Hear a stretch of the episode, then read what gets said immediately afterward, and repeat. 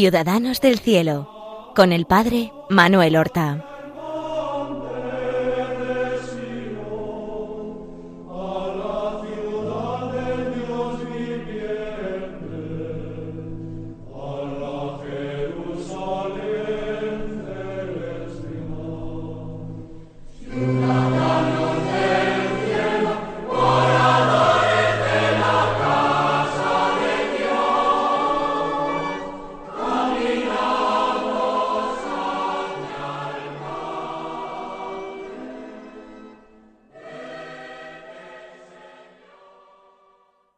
Muy buenos días, queridos amigos. Vamos a dar comienzo a una nueva emisión del programa Ciudadanos del Cielo. Un programa en el que nos asomamos nosotros discretamente, sin grandes pretensiones, a la vida de nuestros hermanos los santos, para admirar sus virtudes y para animarnos a nosotros mismos a seguir ese camino de evangelio que ellos siguieron. Y a veces nosotros hemos tomado en este programa el ejemplo de grandes santos en la Iglesia, grandes doctores de la Iglesia, fundadores de órdenes religiosas, obispos, papas, doctores de la Iglesia. Sin embargo, la pasada semana nosotros comenzábamos a narrar la vida de una santa muy poco conocida en España, que murió en plena juventud, con sólo veinticuatro años, cuya vida transcurre toda ella en el siglo XIX, por tanto, alguien que no destacó grandemente por nada, y que su historia de seguimiento de Jesucristo, su historia de amistad con Jesucristo, de virtudes practicadas heroicamente, pues transcurrió principalmente a lo largo de su infancia, de su adolescencia y de su juventud, de su primera juventud. Porque al morir tan joven, tenemos que fijarnos en esas virtudes practicadas en la infancia y la adolescencia y cómo ella se vio muy impactada desde pequeña por el ejemplo de San Luis Gonzaga, cuya biografía se leía en el colegio internado, que no era otra que el convento de las monjas clarisas en Lóvere, en, en la diócesis de Brescia, en Italia, y cómo Luis Gonzaga fue su modelo y ella quiso imitar su dominio propio, su forma de reprimir la ira y la impaciencia en su vida, la forma de vivir la pureza, la castidad cristiana, y su deseo incontenible por la santidad. Estábamos hablando desde la semana pasada de Santa María Bartolomea Capitanio, que en su casa sus padres eh, la llamaban Meulí, así como su hermana pequeña, y que fue llevada a eh, ser educada como interna en su mismo pueblo, Lóvere, en el convento de las Clarisas. Y habíamos quedado el pasado eh, día, la semana pasada, con una anécdota de su vida que ella luego narra a una compañera suya, a otra joven, cuando ya eh, está en sus tareas casi de, de fundadora de una nueva congregación que ella no vio plenamente fundada antes de morir, de que las pequeñas conversaciones, los pequeños ejemplos puestos así eh, a, a la infancia, a los niños, luego pueden tener una gran influencia en el resto de sus vidas. Como cuando era ella pequeña, había una maestra que les había dicho a las niñas si querían ser no solamente buenas sino santas, y como eso marcó su vida. Y en su espíritu y en su ánimo infantil, eso es decir, tengo que ser santa, pero la primera, tengo que conseguirlo pronto, tengo que lanzarme plenamente por esos caminos de Evangelio. Eso infundió unos ánimos y una fuerza a su corazón infantil extraordinarias. Pues fíjense que durante cuatro años ella recibe formación en el colegio de las Clarisas, en el internado de las Clarisas.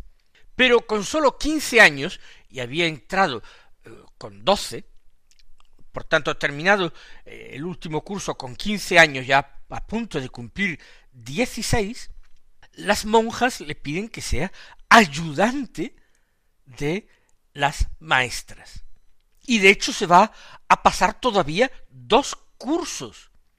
Feliz en el convento, eh, dedicada a auxiliar a las maestras y a las monjas en su tarea, con un don que tenía ella de cercanía y de amor a Dios que era contagioso. Y por otra parte, su corta edad la hacía muy cercana a las educandas. Por tanto, la tenían no solamente como maestra o educadora, sino como amiga. Y en esos dos cursos hizo un bien extraordinario. Pero, ¿qué ocurre? Que su madre, eh, que la veía así contenta, pero entregada a la ayuda a aquella escuela de las monjas, reclamó su presencia. Ella era necesaria en casa, no era una familia eh, demasiado extensa. Recuerden que sus padres tenían una semillería y que habían hecho un gran sacrificio desprendiéndose de su hija aquellos años, cuando su hija podía estar ayudando en la tienda como su hermana pequeña. Por tanto, se decide que cuando está a punto de cumplir dieciocho años, con más de diecisiete años y medio, se trata del año 1824, vuelva eh, de nuevo al hogar. Se pone incluso una fecha en que ella tiene que salir del convento, el 18 de julio de aquel año 1824. Ella antes de marcharse del convento, escribe en unas notas espirituales que va llevando en un cuadernito, escribe lo siguiente. Es una gran gracia haber sido educada aquí estos años, porque aquí aprendí a amar al Señor y comprendí qué dulce es servirle a Él. Ella ya fue sin pena, aunque una cierta nostalgia sería inevitable. Lo sintieron muchísimo, lo sintieron muchísimo. Y a Sor Francisca, una religiosa a la que había estado muy unida, pues con ella tuvo una despedida muy especial. Tanto las niñas a las que ella eh, eh, educaba o colaboraba en su educación, como maestras, monjas, todas lloraban cuando dejó el convento. Y Sor Francisca le dijo, María Bartolomea, te dejo en el corazón de Jesús. Permanece siempre en su amor. Y ella, totalmente convencida y no menos emocionada, le dijo, prometo que así lo haré. Y ya sabemos qué temple tenía esta adolescente. Pues las cosas en su familia, ella se dio cuenta de que se habían deteriorado. Era una familia sencilla, pero eran unos padres buenos. Eh, su hermana, Camila, pequeña, también era buena. Pero en esos años, aunque ella eh, con frecuencia volvía a su casa a visitar a sus padres, no se daba cuenta como digo, del deterioro familiar.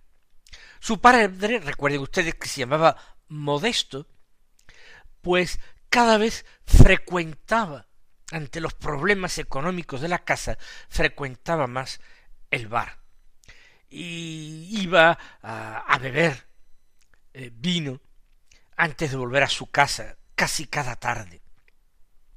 Y volvía de mal humor, eh, el, alcohol no le ayudaba en absoluto a ahogar sus problemas, sino que lo volvía más irritable, más malhumorado, más desabrido con su familia. La hermanita Camila, pues no había tenido las oportunidades que ella, y estaba creciendo un poco eh, libre y rebelde, ocultando muchas cosas a sus padres. Tenía un carácter más difícil que, que el suyo, y aunque había sido educada por su madre lo mejor que podía y sabía, y el tiempo que le podría dedicar, no era esa niña ejemplar que su hermana mayor pues se esforzaba por ser. Y entonces, con todo esto, María Bartolomea ahora volvía a, ser llamada Meulí en su casa. No solamente no desanimaba, no se desanimaba, antes se convencía de que era Dios el que la llamaba a salir del convento. Su familia la necesitaba. Y en su cuadernito, ese cuaderno que había comenzado en el convento, a poco de llegar a su casa, escribió a mis padres les tendré un grandísimo respeto porque están en el lugar de Dios. Los obedeceré, los amaré, los ayudaré en todas sus necesidades. Me ocuparé de las tareas de la casa y lo haré con responsabilidad y con alegría siempre reflejada en mi rostro. Preferiré a los demás antes que a mí misma para conservar la paz en mi familia. Fíjense de qué forma tan sencilla una chica que todavía no ha cumplido los dieciocho años establece un sencillo programa de vida, que no son simplemente prácticas piadosas, oraciones o actos en la iglesia, sino una entrega aquellos que ahora le necesitaban. Dios se lo había mostrado. No eran ya solamente aquellas chicas que se educaban en el internado y que tenían las mayores posibilidades con aquellas extraordinarias maestras cristianas que tenían. Era su familia, su propia familia. Cuando se da cuenta de que su padre, modesto, tardaba en volver de la semillería por las tardes, y que volvía como volvía del bar. Un día, ya eh, oscurecido, salió de su casa y se fue directamente al bar a buscarlo. Estaba en una mesa del bar jugando a las cartas con otros amigos.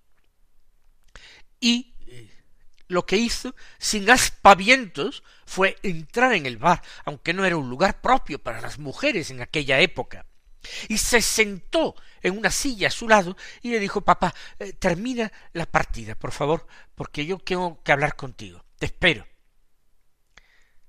El padre se quedó sorprendido, pero cuando terminó, con todo cariño, le dio el brazo para ayudarle a caminar mejor. Y le, le hablaba con sencillez y con bondad, no para regañarle, dejándose llevar por su impaciencia natural. Le hablaba cariñosa y respetuosamente, como una buena hija a su padre.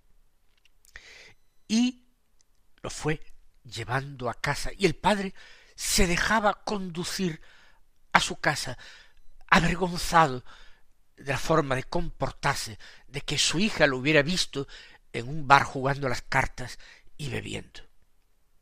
Fue el comienzo de una mejoría extraordinaria de su padre.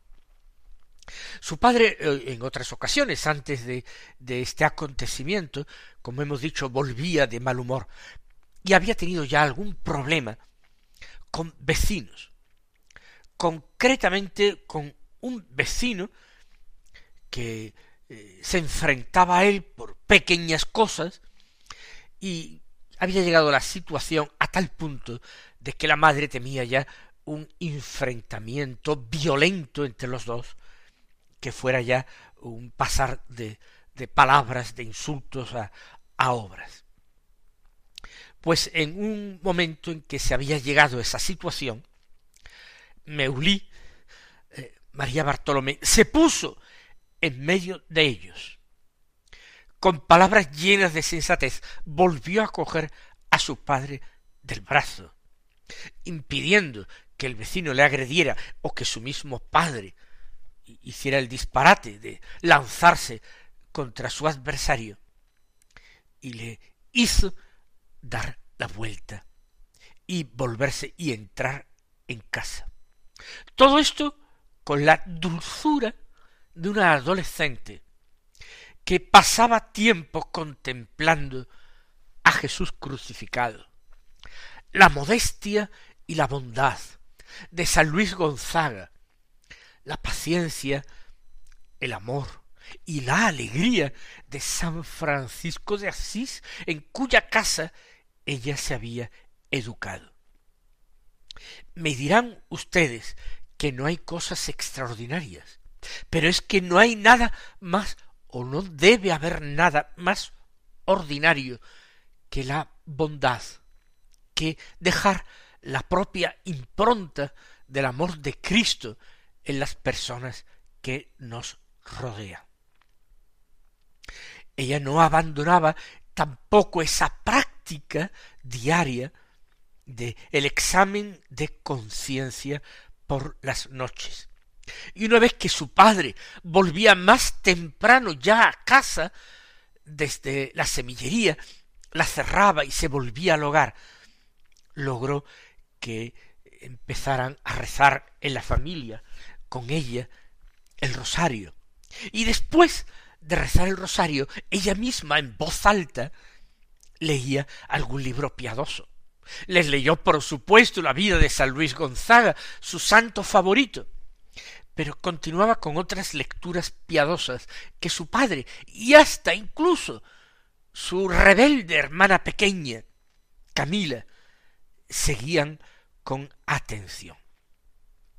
Pero hay que decir que ya con dieciocho años cumplidos, nuestra María Bartolomé conoce a una mujer del pueblo que le lleva mucha edad, le saca más de veinte años de edad, tiene ya unos cuarenta años y se llama Catalina. Catalina Gerosa.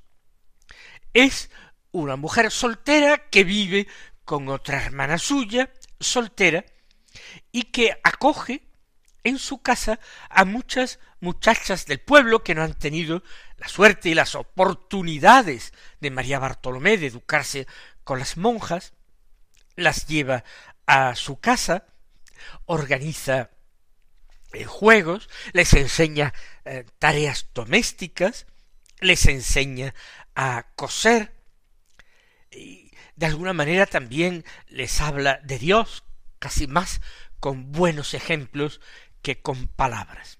Es una diferencia de edad muy grande. Dieciocho años. Aquella mujer Catalina Gerosa tenía prácticamente la edad de su madre y sorprendentemente ella empieza a ir a frecuentar aquella casa. Y evidentemente con su experiencia en el convento y de trato con otras educandas del convento, ella que es una chica lista, y que está tocada por la gracia de Dios, empieza a hacer mucho bien en la casa de Catalina Gerosa, mucho bien a otras chicas y a la misma Catalina que le admira. Realmente, a María Bartolomé no tiene nada que enseñarle, prácticamente. Y ella con alegría deja que eh, María Bartolomé actúe con las chicas y ella tome la dirección de los juegos y haga cosas con ellas y les hable, como ella acostumbraba, a veces de esa forma casual y atractiva de Dios. Se hizo muy popular en casa de Francisca Gerosa, nuestra María, María Bartolomé. Cada vez iban más chicas por allí. Y Catalina Gerosa está en contacto estrecho con el párroco del pueblo. Actúa de acuerdo con él. Porque el obispo de Brescia, de la diócesis, llevaba un tiempo recomendando a los sacerdotes de su diócesis que fomentaran el trato con, con, adolescentes, con niños y con jóvenes, lo que hoy nosotros llamamos una pastoral infantil y una pastoral juvenil. Eh, entonces no se llamaba así y resultaba algo novedoso. Recuérdense que, poco después va a ser eh, San Juan Bosco el que se entregue denodadamente a este apostolado, con niños, con adolescentes y con jóvenes. Pues así eh, comienza la amistad de María Bartolomé y Catalina, así sin nada institucionalizado, así ella va a casa de Catalina y se va forjando una amistad preciosa. Y Catalina cada vez le dice, no, tú dirige eh, las cosas, dirige las actividades, yo, yo me encargo de lo demás. Y le propone, Catalina, le propone eh, trasladarse a un lugar más amplio donde pueden recibir más chicas, que es un local de la parroquia que el párroco, siguiendo el querer, la recomendación, las instrucciones del obispo, pone a su disposición. Más aún, tiene una genial idea María Bartolomé. Tenía Catalina una imagen de la Virgen María niña en su casa. Y le dice, ¿qué te parece, le dice María Bartolomé a Catalina, si dedicamos esta nueva obra, oratorio, como le llamó don Bosco también a los suyos, si se lo dedicamos a la Virgen Niña y hacemos el oratorio de la Virgen Niña y le damos culto y entonces Francisca encantada tú organizas. María Bartolomé tú lo organizas. Eh, tú haces unos estatutos porque tú tienes más facilidad para escribir que yo. Y yo me ocupo de las cosas y efectivamente de su propio dinero. Francisca puso para adornar una especie de pequeña capilla para que terminasen siempre las actividades con una oración. Fue un tándem, un equipo pastoral extraordinario el que formaron Catalina y María Bartolomé. Vamos a continuar hablando de esta vida tan sencilla en la próxima semana y vamos a pedir al Señor que nosotros también, lo mismo que María Bartolomé imitó, quiso imitar la vida de San Luis Gonzaga, nosotros también encontremos en la vida de eh, María Bartolomé Capitanio elementos para nuestra propia imitación. Hasta entonces, recibid la bendición del Señor.